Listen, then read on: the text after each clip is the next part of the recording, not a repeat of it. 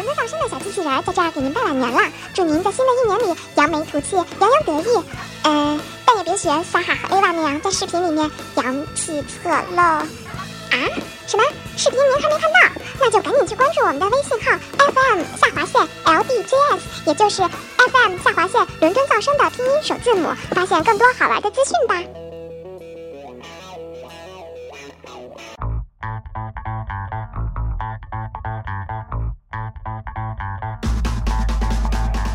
大家好，欢迎大家本次收听伦敦噪声。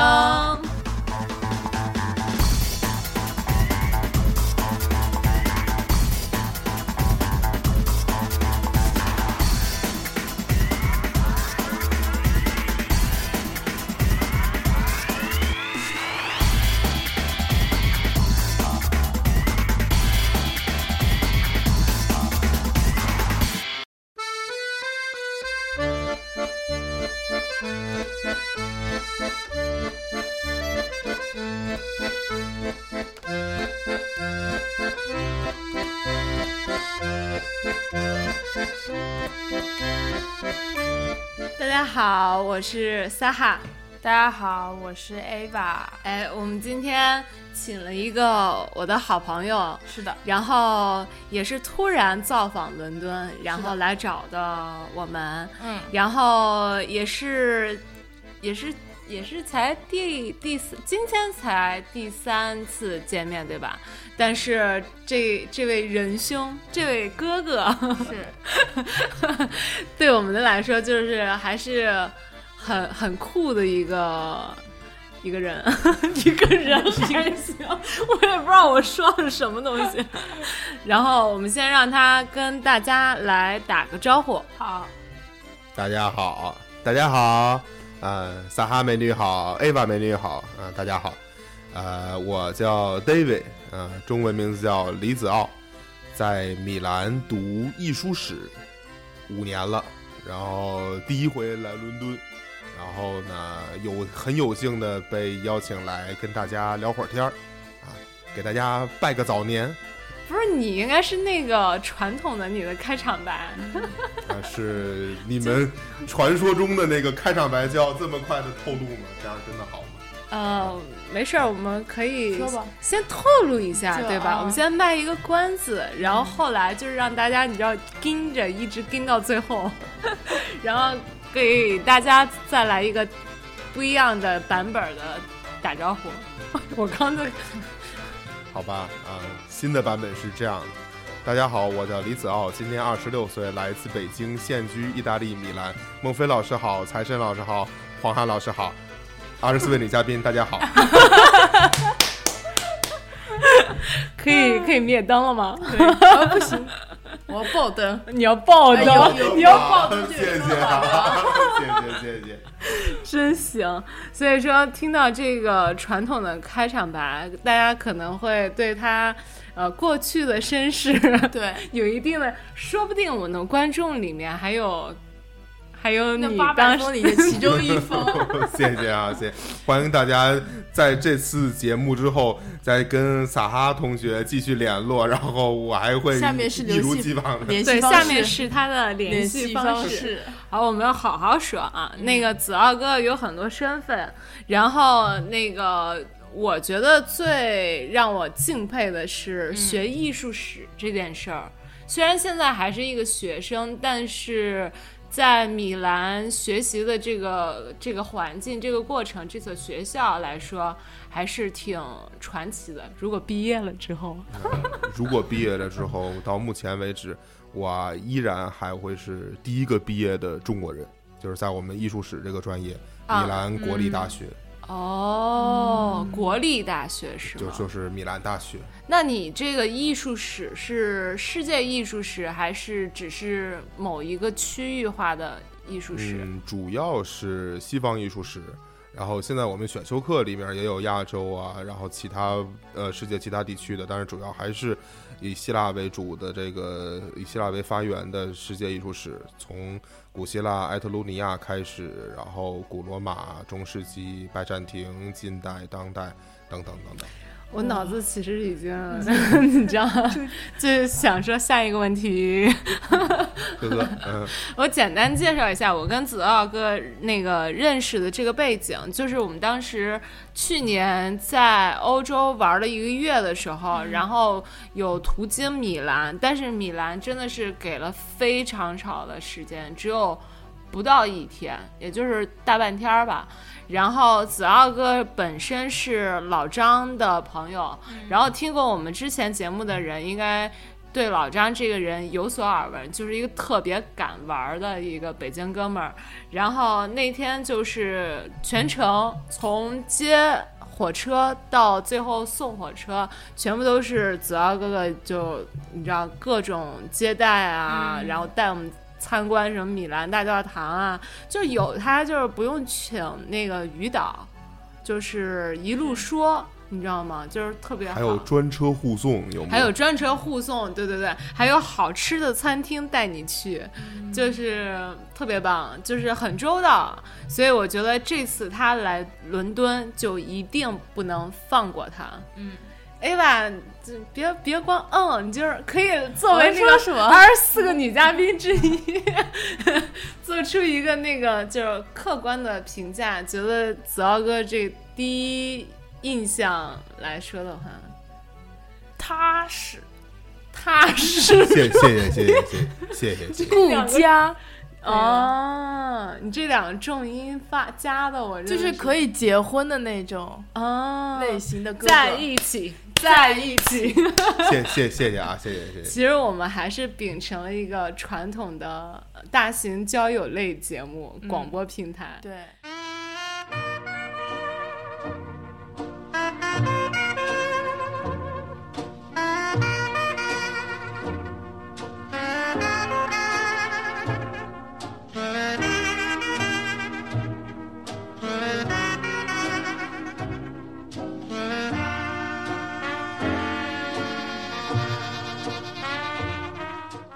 后我们现在就进入我们今天的主题。好，今天为什么什么？今天为什么请子傲哥来？就是觉得以他这个专业的角度来怎，么勾搭女生？不是，咱们已经讲两期感情了，所以不能再说。对勾搭正女生是常下一期的。我们可以放在最后。然后那个呃，就是让子傲哥来讲，他这两天也是没闲着转伦敦的各大博物馆、美术馆，所以作为一个专业的学者来讲，好好给我们讲讲逛艺术展、博物馆那点儿事儿，好吧？好，那么。嗯，我们先讲讲你这两天的行程吧，跟大家介绍一下。我这两天就是马不停蹄，呃，然后把伦敦各大博物馆还没看完呢，反正是一个接一个的，呃，都看过哪些都？看过了。然后先从大英开始，昨天看了一整天大英博物馆，然后今天呢一天跑了四个地儿，呃，威斯敏斯特教堂，呃，Victoria Albert，然后 Tide Modern，还有 Saatchi。呃，这几个都是大家非常耳熟能详的地方了。明天准备去 National Gallery 和 Royal 呃 Academy of Art。啊，那作为就这两天你已经看过的那个美术馆来讲，你觉得哪个还是最第一名？呃，因为我我列了这么一个顺序呢，是因为这一些都是伦敦乃至全英国乃至呃全欧洲呃国家级的殿堂级的博物馆，都是非去不可的。呃，我觉得听到这个广播的同学们，不管大家是学什么专业的，就是从培养自己的这个艺术审美和呃世界人人文知识的这个角度，都应该把我刚才说的这些博物馆去看一看，因为确实是，呃，有有一些博物馆它的馆藏是呃远超同类的很多国家级博物馆的，比如说大英博物馆，呃，由由于这个大英帝国这么近代四百多年来的这个扩张史、殖民史，它的各个文文化区的这种馆藏能够呃丰富到，比比如说呃美洲、非洲，它的馆藏能够比我去过的很多的呃当地的国家博物馆都要丰富。它的中国文文物的馆藏，就是从先秦，就是从呃红山文化、良渚文化，然后商周一直到当代，就是三千多年不断代的。这个只有咱们的中国国家博物馆能够实现，而且它有很多的工艺精品都是清宫、乾隆御藏的，很多的就是说白了，他们从呃八八八国联军时期，还有鸦片战争时期掠夺过来的。但是这些呢，在伦敦得到了很好的保护。现在有很多这个呃学者，包括嗯学不同时代的中国历史的学者，都要到英国来查文物、查文献，呃，看这个精品，才能够补全很多咱们在国内已经断代的一些呃文文物的类别。嗯，呃，而且我有一个体会，就是很很感慨。呃，大英博物馆有一些展览，它是比如说它有一个展厅是全世界各国的货币展，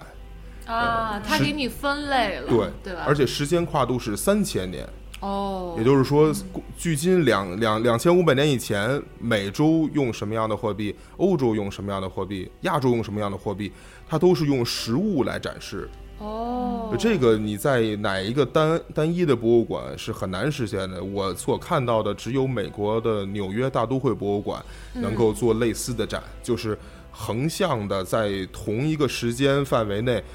对比不同世界各个其其他地区文明的文物，这个是很这个是很难实因为现的。根据你刚才，因为我虽然去过好多次，但我真是没怎么注意这方面儿。然后刚才根据你说的，我就觉得它这个展览的形式，就像上个学期你学 Ava 学那个布展呃策展人这块儿，我觉得它这个展的筹划就是从首先它是一个 timeline 的那种 project，就是它是一个以一个时间轴为。为为表现手法的一个一个展览，然后它又对比了各个国家、各个地区之间的那种不同，所以就是一个像一个表格一样，你从横轴看是一个不同的什么种类啊选项，从竖向纵向看又是不一样，就可以你可以这样交叉起来对比对，我觉得还挺大英博物馆它的这个馆藏是非常清晰、非常系统化的。在这种呃，除了它以以这个呃文化园地以文以国家分的展厅之外，它还有另一个策展体系，就是以这个个人收藏和个人捐赠嗯为为主的。它有几个展厅专门是以这个捐赠者的名字命名的，然后呢，里面展示的都是这个家族的，呃，一百年来或者几百年来向大英博物馆捐的，他们、呃、探险过程中啊，就是呃整个家族的收藏也是非常丰富的，能够看得出是，呃，以一个呃私人的视角，然后以他的生活轨迹，他的呃事业发展是整个家族的发展是展开的，然后看这家族，比如说生意做到了印度，生意做到了东南亚，做到了中国，做到了美洲，然后不同的时间跨度、不同的地区，他的收藏。有一个很让我印象很深的是，呃，稍稍等，我稍打断你一下，为什么啊。你说这些我没看到？它是那种有限制性的展览，没有没有没有，都是公开的，没吗？你没有注意，我应该是没注注意意，对，因为大英博物馆对我来说，不管是大英也好，还是还是 V&A 也好，这两种都就这两大都属于一种，在我的范畴内都是那种很 很无聊、很历史性的那种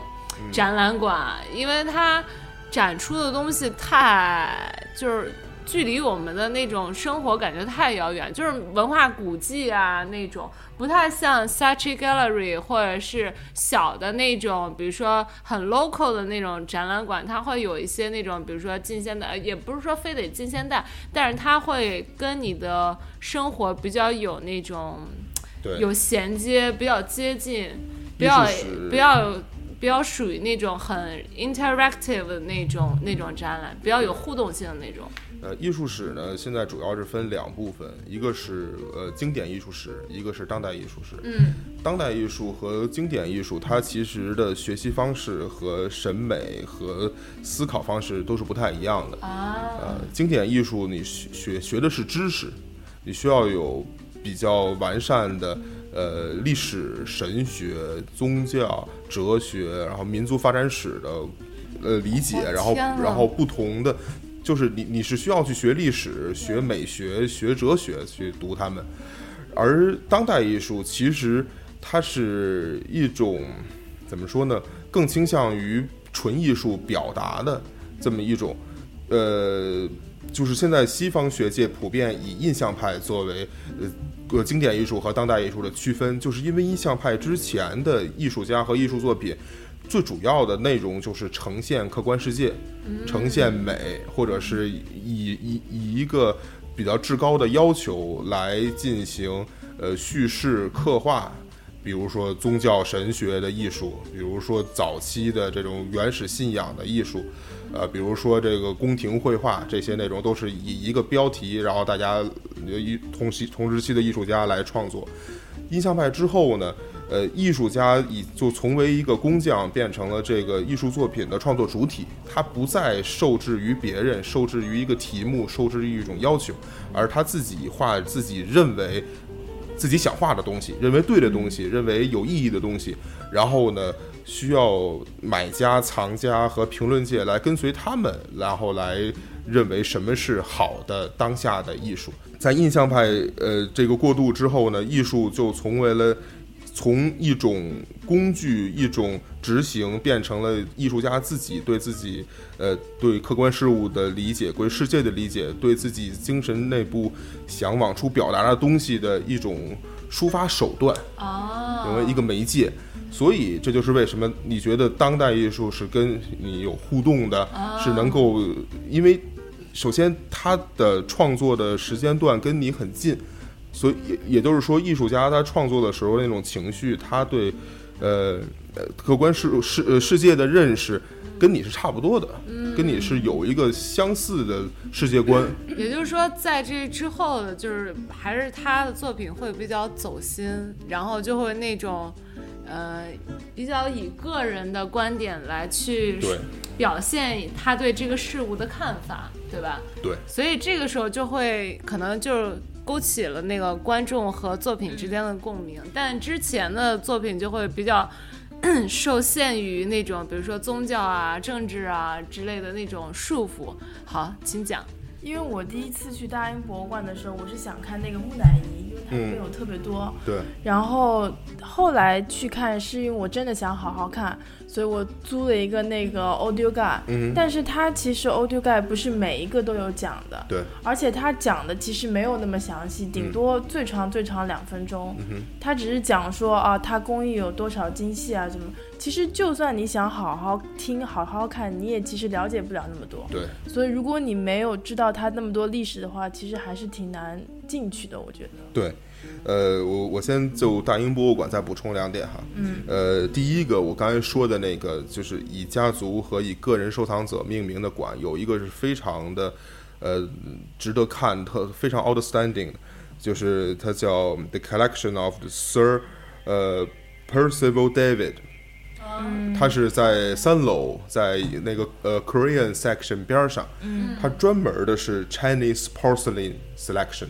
啊，这个这个 Sir 他是这个 Sir 这个 Sir 啊，这个这个先 Sir 啊，这这个带着 Sir 的 title 的这个人，他呢，十九世纪的时候，呃，去亚洲经商，然后呢，这个人特别的有品位，他呢系统性的收集了许多的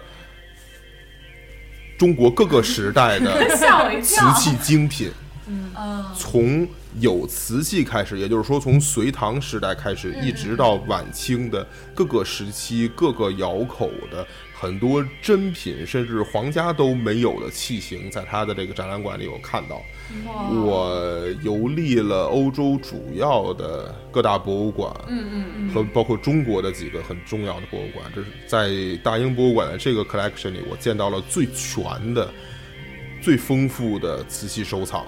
就是呃唐三彩，包括还有呃耀州窑、磁州窑这些唐代现在已经很稀少的这些窑口，宋代的关哥汝定军五大窑、元青花，明代、清代的青花、粉彩、斗彩，各种的想得到的、想不到的，皇家的、民间的都有。有你看到过，然后你就哇塞，就是从来没见过那种什么窑口的，或者是呃，没没有，但是在一个展厅里有这么全的收藏，是我第一次见到，哦，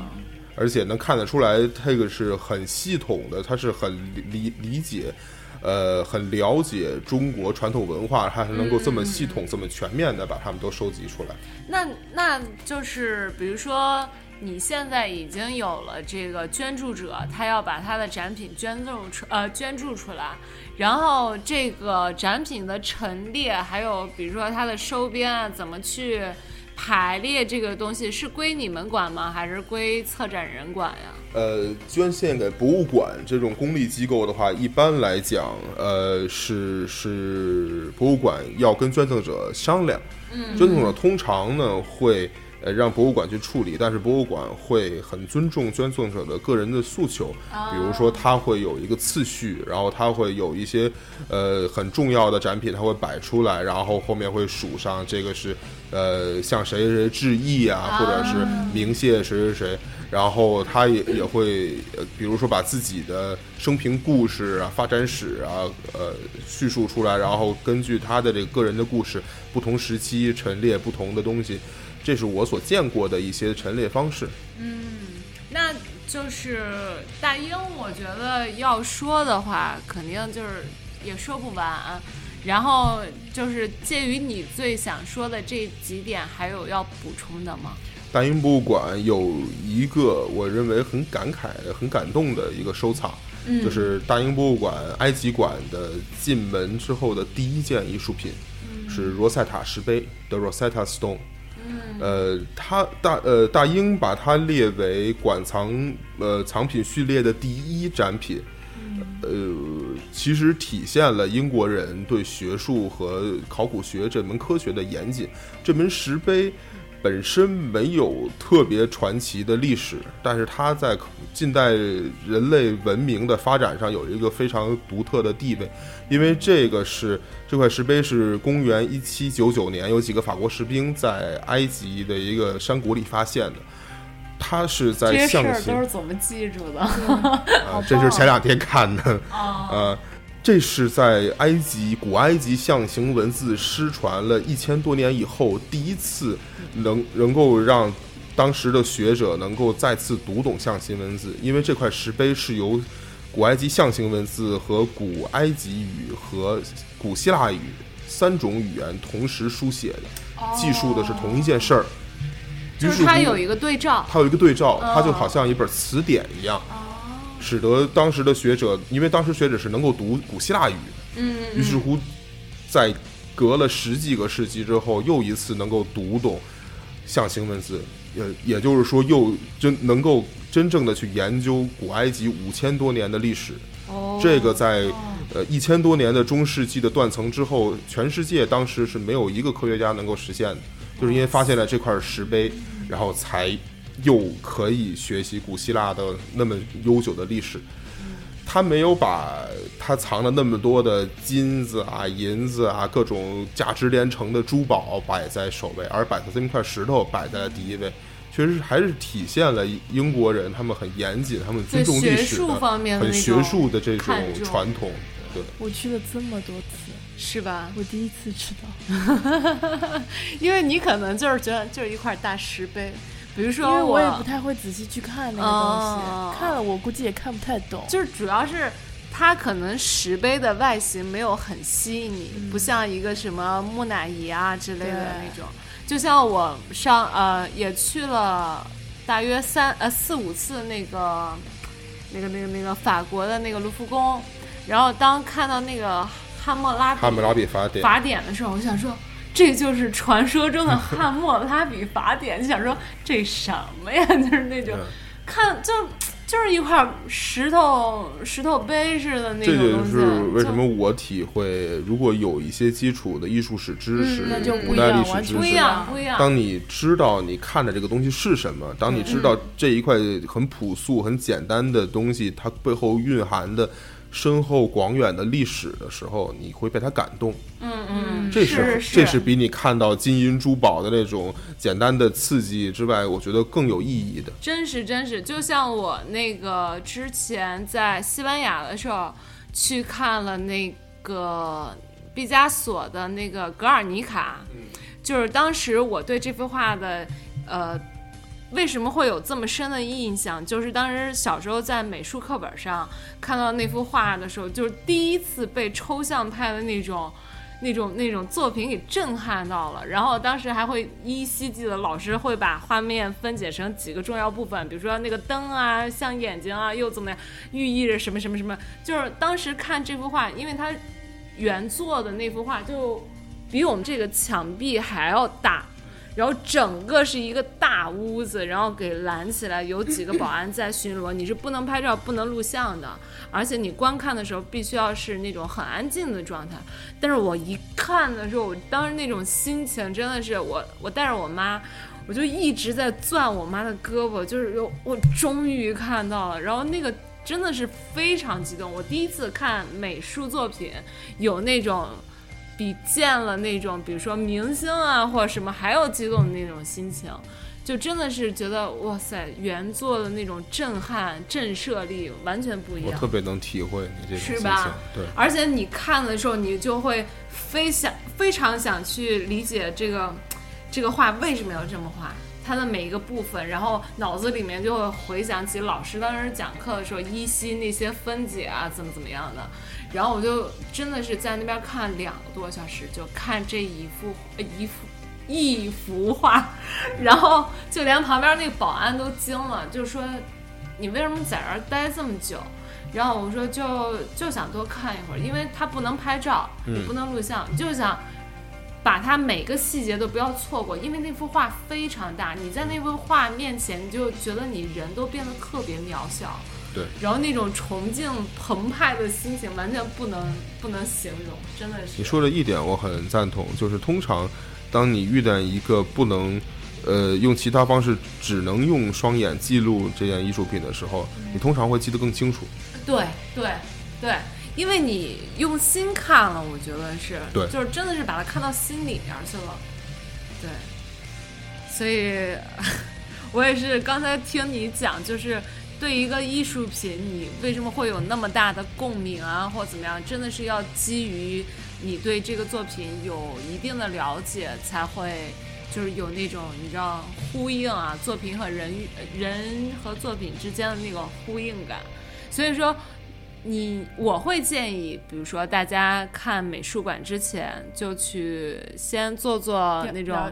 对对对，调查研究，比如说像 Ava，你们如果学当时学策展的时候，不是就要每个周都去看美术馆吗？对，老师会要求你会有你，你得先了解这个美术馆，然后你再去看，你就会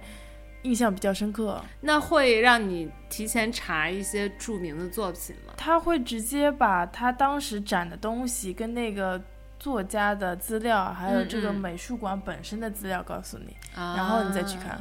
啊，所以你也会，比如说，就比如说，你现在已经有这么大的知识量了，但你还是还还是很基础，还是很所以说，你也还是会在去之前做相应的一定的。当然，当然，当然，当然，我我至少要知道我将会看到的是什么，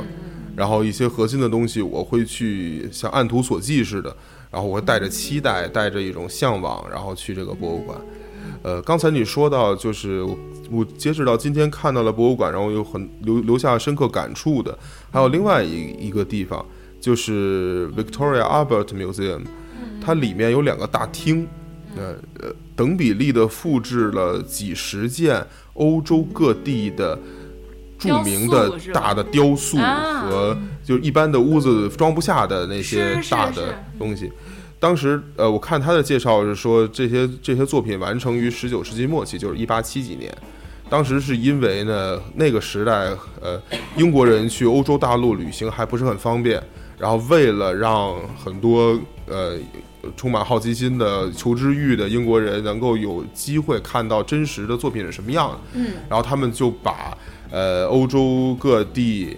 体量很大的呃经典的雕塑艺术品，就一比一的复制到了呃这个博物馆里面。那你看，比如说 David 的时候，有没有很亲切？我觉得他英国人很严谨，对，因为我在佛罗伦萨看过他的复制品，看的他的真品，看过他的青铜和大理石的复制品。嗯我在其他地方也看过了很多他的呃相似的或者是演绎版的 David，、嗯但是在 Royal 呃在 Victoria Albert 看到的呃就是很真实、很嗯很朴素、一模一样的一个复制品。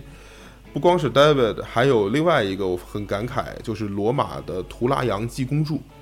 图拉扬济公柱是一个有六十多米高的古罗马的纯大理石柱，它记录的是古罗马图拉扬皇帝的一次战役的从准备开始，然后战争阶段，最后得胜还朝的一个全部的功战功的记录嘛，所以它叫济公柱。啊，呃，这个济公柱现在立在这个古罗马市中心，它可它它它无法被搬运，但是？就在古罗马，应该是在古罗马，呃，应该是在罗马议会广场上。啊，罗马有两个济公柱，一个是图拉扬济公柱，一个是哈德良济公柱。呃，一个是在古罗马老城废墟，一个是在罗马议会的广场门口。嗯，是一个六十多米高的东西。都去过，但都没注意过柱子就。是一个巨 巨大的、呃巨大的，就是得有十几个人才能抱得过来的一个柱子。我天，英国人就这么把它一比一的复制了过来，而且由于它是一比一复制吗？一比一复制的，由于太高了，它给切了一半儿，哦，所以你看到是两根儿，呃，一根儿是下部，一根儿是上部，嗯。在这个大厅里放着。然后我观察了它的细部特点，雕刻的非常精细，是吗？很多地方它按照呃相同呃同时期的同样式的人物造像，把罗马那些已经残破的部分又修复了，哦，所以你看到的是比真迹还要完整的呃哦，整个的碑碑的雕刻。它的那个呃解说里面写的是。有一些就是呃几十座雕塑里面，有一些现在已经被彻底毁坏了。二呃，Victoria Albert 里面的这个复制品是现在人人类能够找到的最接近原作的档案记录。那还真是挺就是英国人本着一个很朴素的想法，把这件事情做了出来，没想到为以后的为我们当代的我们造福于后人，确实是这样。嗯那你对他就是里面，比如说 VNA 里面，觉得最让你就是震撼或者是喜欢也好，哪一个是哪一个馆啊，会让你比较？VNA 里面的中国馆我印象很深，是吗？所以我没想到这个其实算是一个皇家私人收藏这么性质的博物馆，它也能够从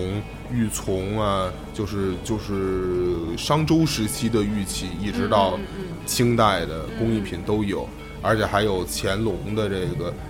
呃整整座的大漆的龙椅，就是漆器龙椅，雕雕工非常非常精美的，然后各个时代的各种东西，呃，还有就是它的银器收藏。是吗？你有去看那个珠宝的那个吗？珠宝我看了，就钻石那个，呃，我看了，哇，闪瞎了，你知道哎，吗？就是对女孩儿的这个 吸引力很大。我为什么要提银器收藏？就是它很完整的保留了英国各个时期的呃实用银器，比如它有一个小的柜子，里面展现的是呃 silver 或呃 silver for man。就是所有男士会用的银器，什么银银银牙刷啊、银刮胡刀啊、银牙刷还就是说，特特别特别给力啊，精精细到非常细枝末节，就是让人，反正至少让我觉得，呃，这种传说就是一直存在于一种。呃，可能只有皇家呀，只有小说、戏剧里面才会出现的器具，呃，其实是真实的，是被人用的，哦，呃，而且它是很实用的，它是你眼见摸得着的，对，就是这这种陈列方式也给很给给这个观者一个很直观的一个感受。是是是。那后面呢？比如说，呃别的美术馆，比如说 Tate Modern，有有让你比较说实话哈，我呢，呃，目前还是比较呃沉迷于这个经典艺术，哦，因为就是就像我刚才说了，当代艺术是艺术家自己基于自己对世界的认识、对人生的认识的，然后一种表达。这种表达呢，可能不基于材质，呃，比如说这个罗丹，他同时绘画的同时，他也是一个雕塑家。就是很多艺术家，他采取了不同的方式表达自己的内心的想法。你如果要真正的去懂当代艺术，你要知道这些几百个艺术家他的生平故事，他的人生前中后部，比如说毕加索，呃，比如说这个达利。那米开朗基罗算？米开朗基罗不算，米开朗基罗算算算呃经典艺术家。哦，是吗？当代艺术家，你需要需要去学他的生平故事，你才能够读得懂他的作品。古古代艺术家，你只要了解当时的呃社会大环境，然后他的宗教历史背景，就差不多了。当代艺术就是因为这个，其实所以它的信息量和知识量要比经典艺术还要多。这就是为什么我一直没有敢特别的去涉足呃当代艺术，因为我觉得总总是觉得自己知道的还是太少。哦，我觉得也不是，就它不像呃你刚刚说那种传统艺术那么好去考究，因为毕竟牵扯到个人的生活情感方面，比如说达利呀、或者是什么梵高，梵高也算吧，梵高算是吧？因为他们都是属于那种私生活投入他的作品中太多了，而且他的私生活并没有一个呃，比如说版本很统一的那种那种传说也好，比如说你你读梵高的作品，你看梵高的作品，现在研究梵高的人都是一定要从他的短暂的人生中去寻找他作品的这种激情的来源，以及他嗯。困惑、他纠结、他痛苦、他绝望的来源。嗯嗯，呃，他这跟这个人的精神世界是紧密连接在一起的。说的有道理，真的是。但是我觉得我好像还是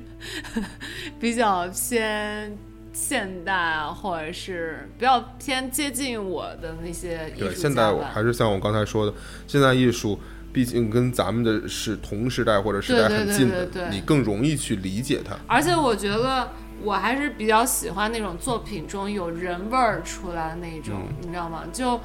米开朗基罗，呃，米开朗基罗的作品我非常喜欢，因为他塑造的人物形象，呃，形象都是那种。很有肌理感。对对对对对，不像有的就是非要那种大肥臀啊，怎么怎样，就是显得人很中庸的米开朗基罗的绘画作品为什么给人一种立体感？特别是他同时代是绝无仅有的一种立体感，是因为他本身是一个雕塑家。是是是是，当时米开朗基罗受这个教皇朱利奥二世的要求嗯去画西斯廷教堂的天顶，哇塞，他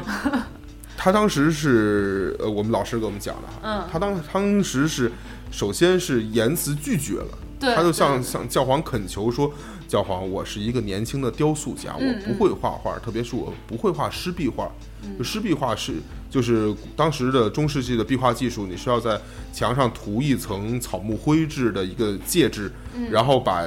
颜料在很快的时间内，然后均匀的呃在这个草木灰的范围内作画，然后让它在由湿到干的过程中嗯完成画作，这样的画能够保存在这个泥灰层里。啊，它需要非常快的创，就是非常熟练的、非常精深的记忆。嗯当时米开朗基罗没有这个能力，他很他很务实。然后呢，但是朱利奥二世是一个很专横的人，很强制那种，你必须要做这个对事情。对，于是乎，米开朗基罗自己又非常任性的啊，呃，把自己关在了西斯廷教堂里面，关了四年，嗯就一个人躺在假手架上，一点一点的从学湿壁画开始，一个人完成了西斯廷天顶的主体部分的创作，导致这个人，呃，在他之后五十多年的人生里，看书信都需要仰着头看，就是落下了反向颈椎椎病，颈椎病，咱们颈椎病现在都是抬不起头来，对他是低不下头。咱是乌龟病，他是什么天鹅病、孔雀病之类的那种。当然也是因为他之前深厚的这个雕刻雕刻知识、雕刻技术，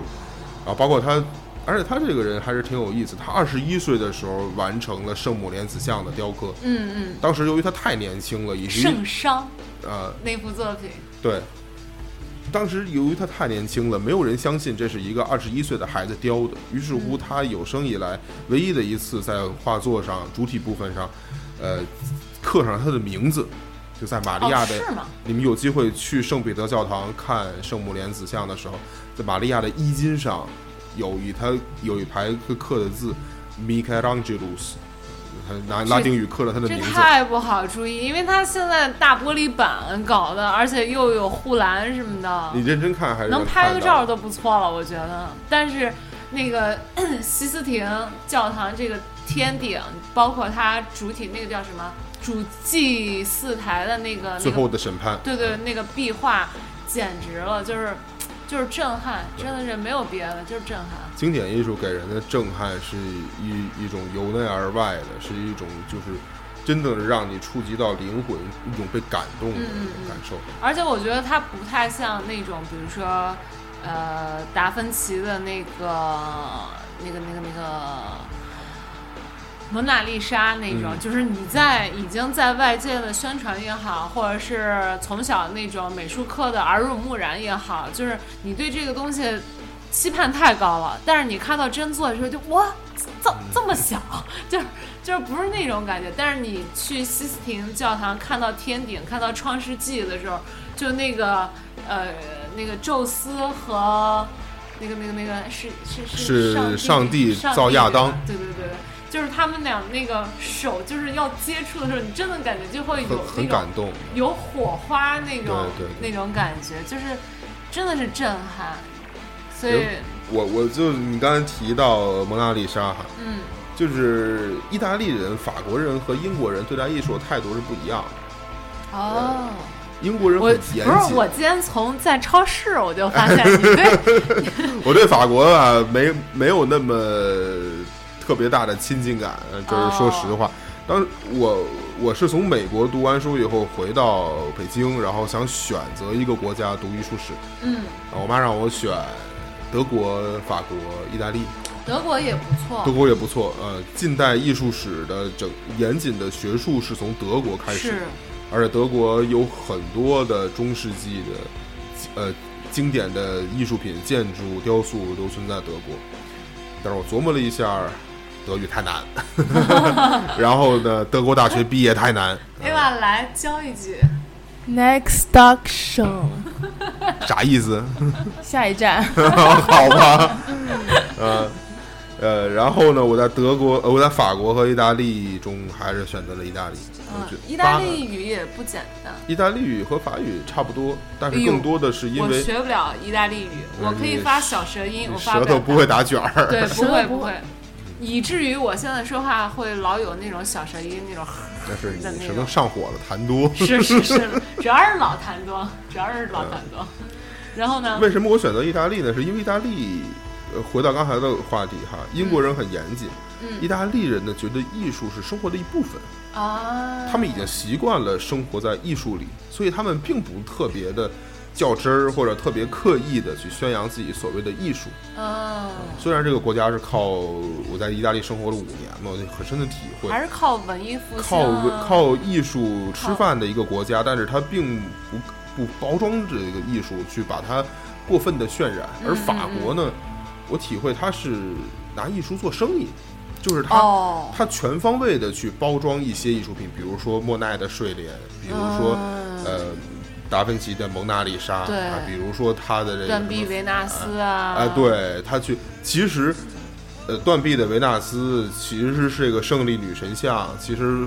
呃，卢浮宫它有很卢浮宫很多的世界级精品，但是所谓的卢浮宫三宝真的没有那么大的意义。嗯前两个就是两个很普通的希腊雕像，这样的希腊雕像在梵蒂冈博物馆，在意大利很多的博物馆里面比比皆是，甚至比它还要完整，比它体量还要大。嗯但是法国人呢就会就会包装啊，还把这个加上一些神秘的色彩，加上一些凄美的爱情故事嗯啊，加上一些人的把一些人的成功，一些人的对各种东西的畅想吧，哎，融入到这些艺术里、艺术艺术品里，然后呢，使得你把看它变成了一种好像是朝圣，好像是一种探险，好像是一种圆梦的这么一种，是是我是觉得是变成一种时尚。变成一种时尚。啊，觉得就是我哎看过，我跟蒙娜丽莎哎拍过照了，哟我特别有面子，确实是。去见了一个老熟人儿那种感觉。对啊，就从一点上就能看得出来，大英博物馆是免票的，哎，呃卢浮宫不是，卢浮宫您您得花钱。是直接变成一个景点了。对啊，而且多少衍生的这些周作品边产，哎，啊。产品，包括现在的这个什么达芬奇密码啊，什么这些影视作品啊、小说啊，都是根据它发展而来。所以不过你这要这么说的话，那这这大英博物馆最近也不能就是很很清正廉洁的那种，因为那个博物馆《奇妙夜三》就是在大英，大大英拍的，对对对对，对它它，我觉得啊，就有这么多好东西的地方，呃，适当的用一用是很自然、很正常的。嗯，哎，不是他剧中那个什么九头蛇那个那个中国那个铜器的雕塑真的有吗？其实我还没看这电影呢，下回我看看，然后再跟你讲。行行行，我就觉得呃，刚才听你说也是，怎么说，咱们这个浏览量也是各个国家各大的那种博物馆都是有一定的那种。我觉得我这几年旅游白费了。白费了是吗？嗯嗯。但是我就觉得，那你现在是最觉得最棒的那种美术馆是哪一个国家搞得最最好呢？呃，很难说。呃，就每个国家有每个国家特色是吗？对，它分主观、客观。呃，那你个人比较倾向于我倾向于大家都给他看，就是能能尽可能多的去不同的地方，就尽可能多的去。嗯呃，因为不有一些地方的藏品是无法复制，对比如说意大利有很多像佛罗伦萨的乌菲兹博物馆，嗯像拿波里的国家考古博物馆，这些地方它的藏品有一些是永永永久不会去其他地方展出的。是是是。啊，但是如果是从一个呃科普的角度，因为从如果想照顾的面儿比较广的话，呃这种世世界级的博物馆，现在所谓世界级博物馆有四个，嗯。呃，大英博物馆、卢浮宫、纽约大都会博物馆和圣彼得堡的埃尔米塔什博物馆，这四个博物馆都是涵盖了各个文明、各个时代的呃史诗级的作品。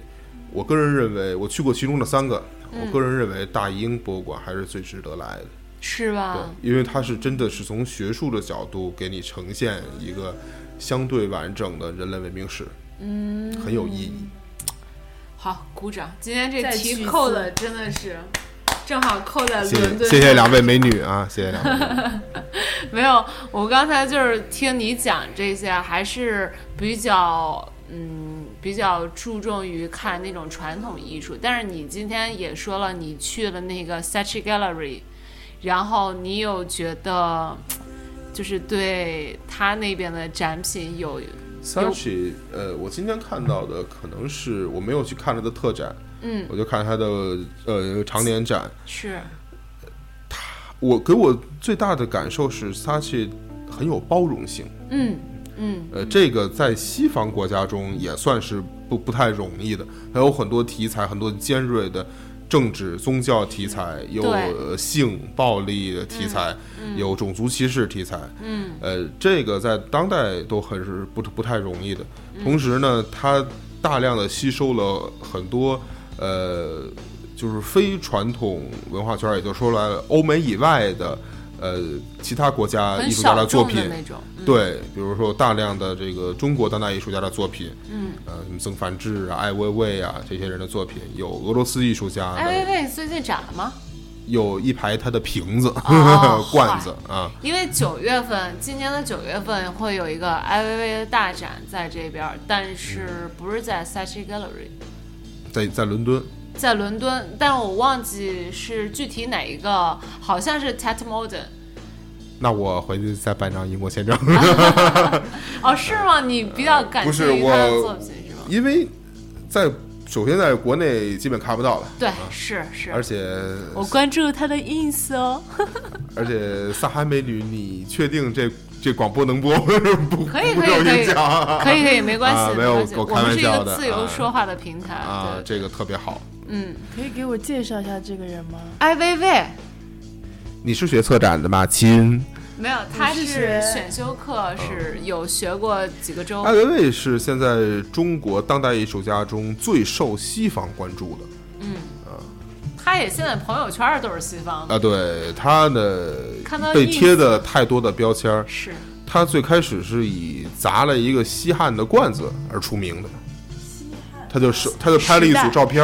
嗯，然后呢，把一个西汉的一个两千多年的罐子扔到地下砸碎了。是，然后呢，他的作品中，特别是他出了名以后，他带出了很多的政治诉政治求，色彩。而这些政治诉求呢，又特别的合西方人的口味。嗯，呃最开始的时候，可能因为他也在纽约生活过，然后他也是特他的，呃，他的父亲是艾青，嗯也是中国的老一辈艺的艺术家啊，这些都使得他确实是可以说是一个有艺术涵养的一个艺术工作者。从小熏陶嘛从小。熏陶出来，这个不可否认。但是他在出名了以后，伴随着他的成长，伴随着他受到关注，他是不是还是以艺术为出发点？我个人认为啊，呃，就比较复杂了。握手，握手，哎我也是。我觉得他早期作品还是非常值得看，很有自己的独特的见解，还是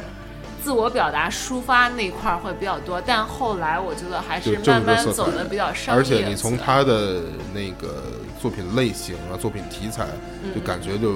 比很难推陈出新了，没什么新意了。对，我就是看的我看的艾薇薇的第一个展是在英国，当时是在 Tate Modern，他那个做了整个一个巨大的展厅，满地都是瓜子，嗯，然后它是那个陶瓷，呃，不是陶瓷，那个叫什么？就是就陶土嗯。做的那种瓜子，然后全部都是找了那种农村的村妇去手工画的那个瓜子皮上的那个花纹儿，所以这是我看他第一个展，后来我才去扒了他之前的作品，嗯，然后对他这个人有一定的了解。你今年应该九月去关注一下，我觉得这个还挺值得去看的。对，再回到说刚才的萨奇艺术馆，嗯我印象还是我我的印象还是挺好的，因为最近我也呃主观客观的吧，开始呃接触一些当代艺术。嗯嗯我一四年去了呃瑞士的巴塞尔艺术展，嗯嗯，就是很全面的呃给自己补了补课吧。是，呃，萨奇给我的感受还是挺挺震撼的，从题材到作品呃的呃丰富度，然后到他的关注的角度，就像我刚才说的，当代艺术其实是看观点，看这个艺术家的思想，嗯呃呃，萨奇确实能够做到，就是把世界各地的当代艺术家和当代艺术的风潮能够捕捉到，然后能够比较呃清晰的呈现在像我这种当代艺术的门门门外汉，这是能让我看明白，我觉得还是真是挺不错的，挺不错的。是吧？嗯，嗯。好了，刚才我们讲了这么多这么学术的，我觉得能撑到现在的听众们，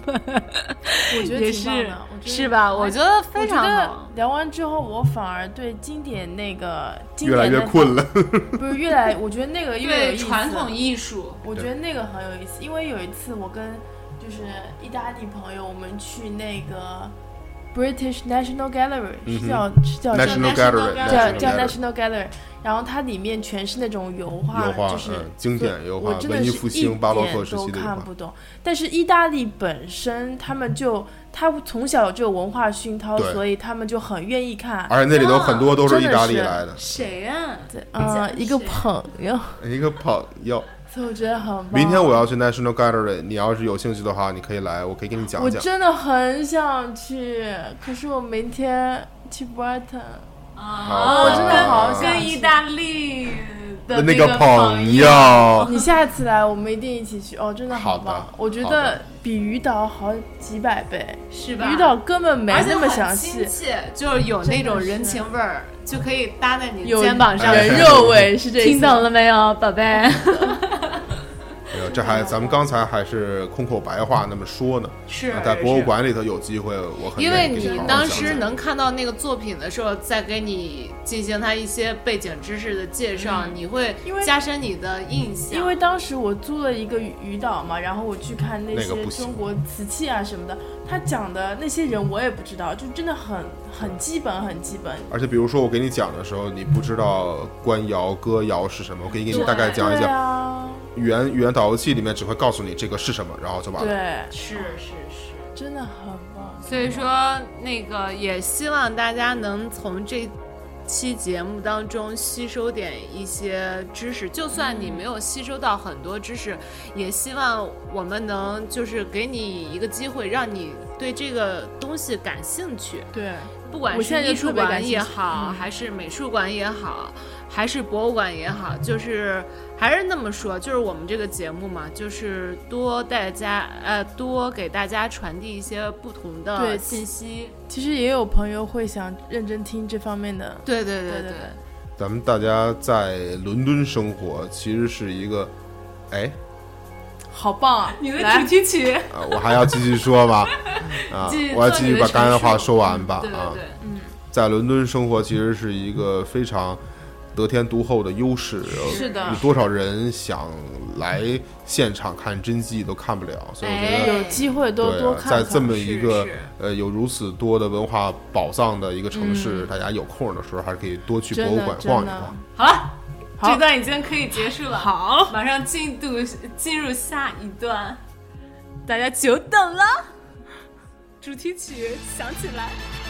Ladies and gentlemen, the time is here. The time is now. All over the world. Paris, Saint Germain. Everyone on holiday. Put your drinks in the air. It's time. Sean Rock. Can you feel it? Can 好吧，好吧，正好是一年多一点儿以前。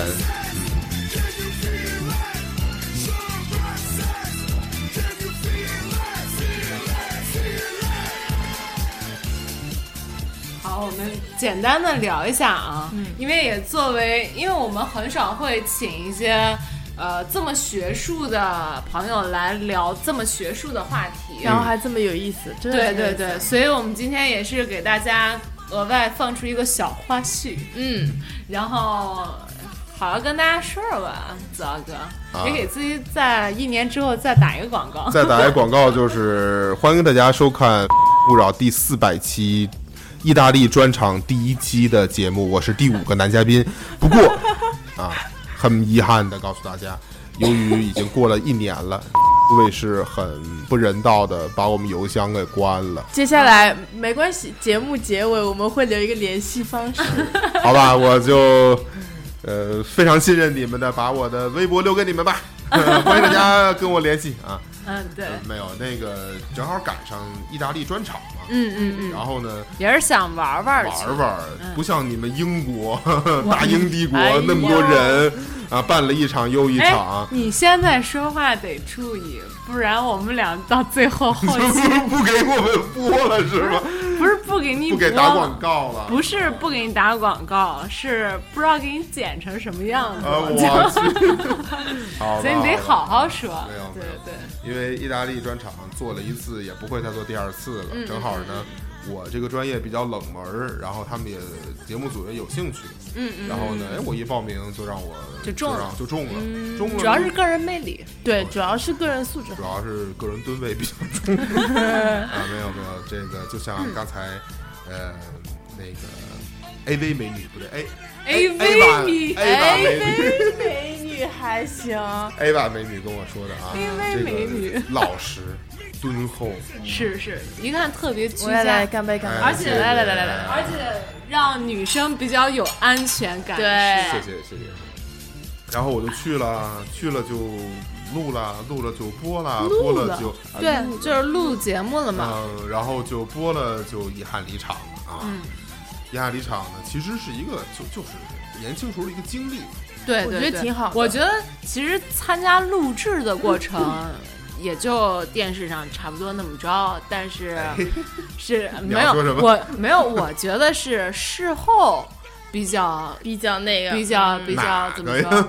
那八百不封呢，我，我确实哈，不瞒各位听众啊，我之后还是个人魅力的问题。个人魅力其其实你脸啊，好红，哦，真的，但是我一点都没嗨，怎么办？一会儿可以继续嗨啊。没有，广大男听众们，你们一定要相信我。嗯，当任何一个正常的、没有什么先天缺陷的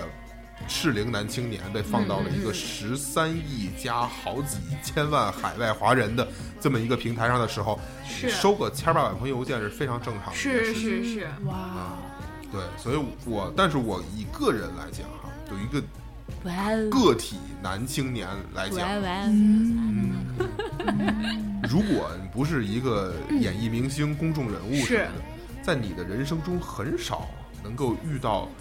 有八百多个姑这么娘，关注度的，哎，有以不同的方式。呃，来自不同的性格，不同的哎，不同的背景，不同的性格，不同的特质的女孩，嗯用不同的方式向你表达同一个诉求，就是就是想爱你呃就是哎，你们这个爱说的，呃啊，对对对，就是想爱你，呃，就是想爱你。这个是对，谢谢你谢谢您两位女嘉宾啊，给我玲珑到现在啊，呃，那个。呃不可避免的会经历一个心情起伏跌宕的过程，哎，对，是。非常欢乐。啊那过了一年了，你现在也是就过山车已经进过山站车已？经已经进站了，嗯我就在奉劝台下的各位呃，这收音机前的各不是想参加收音，机前哦的各位女同胞们，哦哦哦，呃能参加 扰，对于男生来说其实是一个特别好的经历，嗯嗯就能够让你在确定关系，在嗯有未呃未来的婚姻伴侣之前，嗯就能够经历这么一个过程，这样他在婚姻之后就能够很很有力的经历住很多诱惑。嗯嗯，很多事儿我之前那八百多封呃邮件我都经历过了，嗯，很多各种各样的女孩儿我都看过了，是对吧？所以你现在应该是比较清楚你自己想要找一个什么样子。我现在非常清晰，嗯。呃，就很很很明白自己想要的。哦，那我觉得这就已经足够了，真的是有这么一个机会，让自己的呃心智成熟了，然后年轻过嘛，也也是找到了自己想要的那种，就是到底要要什么样的女生，要怎么今后发展，就有一个大概的这种怎么说方向。呃对对对，方向在了，挺好。是吧？那现在有没有？现在还单身，嗯，这哦很目负责任的告诉前单身大家还单身。那现在还有那个八百多分之八百多呃八百分之几的姑还娘有一些女孩儿在联系，就是聊完了以后，就是就是做朋友嘛，然后还有啊微信联系什么的，过年还能发个问候。哦哦，这也都是没成就变朋友了。对，挺好，其实也挺好，交我朋友也挺好。其实我在这儿做一个比较公正的，也是作为本电台一个比较正常的一个什么主播形象来讲的话，然后我觉得子傲哥这种男生真的是，我觉得特别好，特别好，做一个那个推荐吧，好友的那个推荐吧，好友推荐哎呦嚯，我这有唾沫？谢谢谢谢谢谢。因为也是可能是都是呃，也不能说是北方人或不北方人，我觉得是这种性格还蛮那个，就是让女生感觉挺有安全感的。我觉得是实在，实在，对对对，谢谢谢谢就是。就很踏实，对就是对啊？是就是，不是就不是。对对对没什对么好装对对。那你会喜欢，就比如说女孩子没嗯没有很像你有很有这种艺术底蕴啊，或者她对艺术很不了解，哦，好问题，就像我这种肚子里不太有东西的这样的没有，女生我觉得是？这样，就是人呢都有一颗爱美的心，嗯，爱美之心呢，不光是指外表，也是指趋向于美好事物的这种呃愿望、诉求、呃心理追求。呃，我觉得根据专业不同，人的经历不同，你很难要求一个人特别是同龄人能够有非常深厚的艺术史的基础。嗯啊，但是我觉得，呃，只要他有这种好的愿望，或者他不排斥，嗯，对吧？他可能嗯之前不喜欢我，我又见过很多，不是说女朋友哈，就是我我带着去逛过博物馆的朋友，他们啊逛完、跟我逛完博物馆之后都说说，哎呀，子傲跟你逛完以后。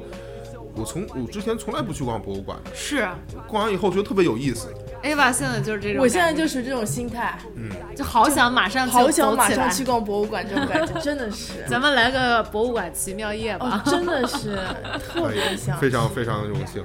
所以我的就回到刚才的话题，如果我未来的女朋友她是这样的情况，我也很乐意带着她一点一点的去引领她一起学习一起学习，一起成长。你看越说越踏，实，哎呀真的谢谢是谢谢谢谢真的真的是。所以说也是在新年之际，然后希望子傲哥能在今后快点找到一个合适自己的姑娘，嗯，是吧？是的，也算是。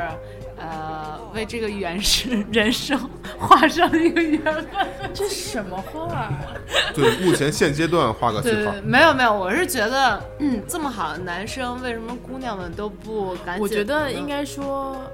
就是缘分快点到，对对对快点到。谢谢谢。我觉得真的是找到一个合适的，就是赶紧的，是吧？谢谢谢谢 是吧？谢谢两位美女，是是谢谢。我真的很我棒我真的发现我很不会讲吉祥话。你真的太不会讲。祝你羊年行大运百事可乐，万事如意。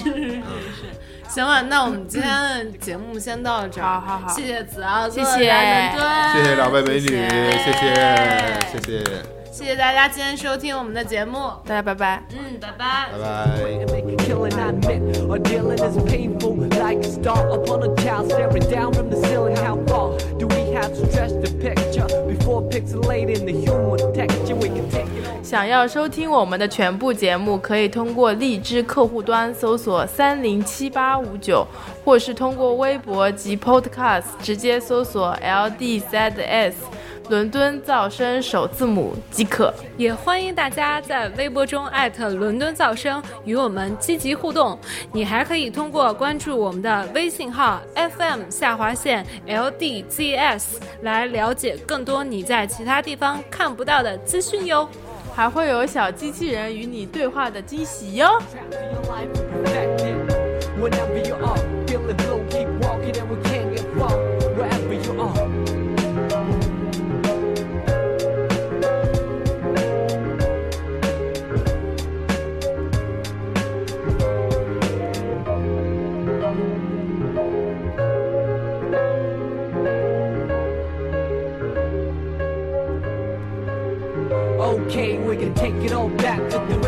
And start all over from the canister. Let's break it all down into pieces of bright moments that pass by like a meteorite. Throw on your favorite jacket and you're good to roll on the analog trail and you look the roll. Just stroll through the trees and let your miseries go. Sunshine, hurricane on the highs and lows.